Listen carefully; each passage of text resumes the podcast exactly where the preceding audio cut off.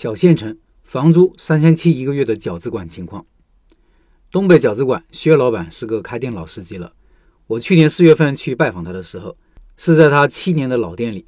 他说这个店很老了，人流也发生了一些变化，想开一家新店。吃过饺子后，他带我在当地走了一圈，说想在这开，想在那开，但都没有好位置出来。没想到两个月后，在他看上的地段就出了个好铺子，他逮住机会把店开起来了。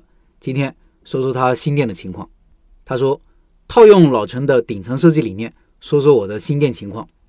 去年七月开新店，到现在也快一年了，营业额每天都稳定在两千多，外卖好的时候可以做到三千多。一个六十平米的店，房租三千七一个月，人工三个，这样的营业额我也挺满意了。我大概六七年前就看上了这条街，想在这条街上找个店，因为这是我们县城的中心地带，就像。田字中间的那一横，理论上说，一个店理想的辐射范围是三公里。我们县城方圆都没有三公里，所以我认为选中心位置肯定没错。而这条街是餐饮、娱乐、酒店的集中地，外卖平台上单量最高的店也集中在这里。现在看来，我选址是成功的。从顶层设计的第一项寻找目标顾客来选址也是正确的。首先，县城最早的小区和回迁房都集中在前后，人口密集度是没问题的。但我想的不是竞争会有多激烈，因为不是商业街，除了住在附近的社区顾客，从远处到这条街来的人目的很明确，就是来吃东西的。我想的是顾客口味会有多种选择，比如我的老顾客来我店里吃东西时，发现对面或者隔壁是新店，想着下次就去尝试一下，那么他们的顾客也会在选品上多一个选择，同样发现我的店存在，无形中增加了曝光量，这就是所谓的餐饮聚集效应。田字中间的横路。顾客无论从哪个方向来都很方便，这里又符合八条顶层设计中的方便顾客找到我的店这一条。选址时考虑了停车问题，道路两边都有停车位，这里一般很难有车位，只要有车走了，不到一分钟就会有车停进去，这也证明了人流量大。还好我店后面是大片的回迁房，没有小区门的楼下车位也是随便停的。每次接到顾客电话要找车位，我都指引着到后面去，都能很快找到车位。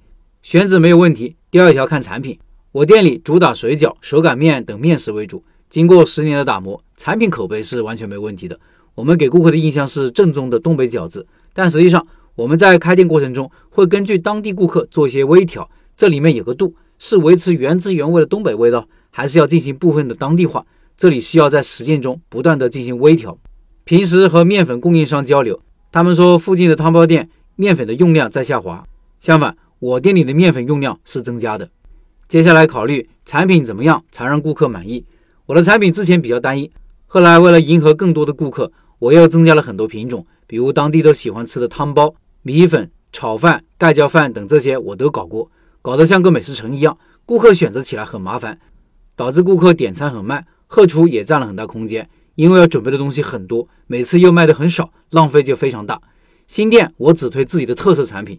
如顾客实在要点其他品类的，我就推荐或者帮助他去旁边的店点，让其他的店的服务员送过来。这样不但减少了我们的麻烦，也表达出我们只专注于自己的产品。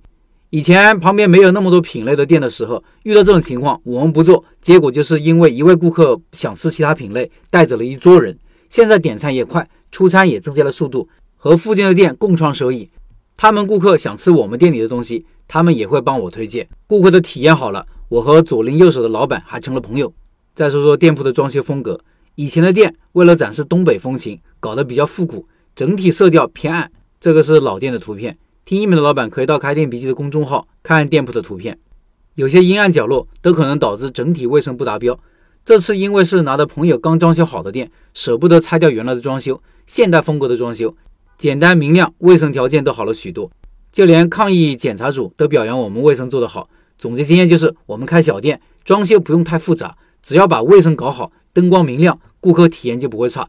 至于风格特色，还是多体现在产品上即可。新店如下图。至于宣传和运营这两点，在顶层设计中虽然非常重要，但是我还是太自负，认为自己是老店，就开业搞了三天活动，认为只要让人知道我的店开在哪里了，自然就会有人找过来。现在也在努力学习抖音，想利用线上的资源，给店里多获取更多的客流量。我后面也会分享一些宣传和运营方面的心得。另外，薛老板的东北饺子馆将于四月二十三号进行第三次的拜师学艺项目直播，感兴趣的老板进入直播群和薛老板直接交流。音频下方有二维码，扫码进入。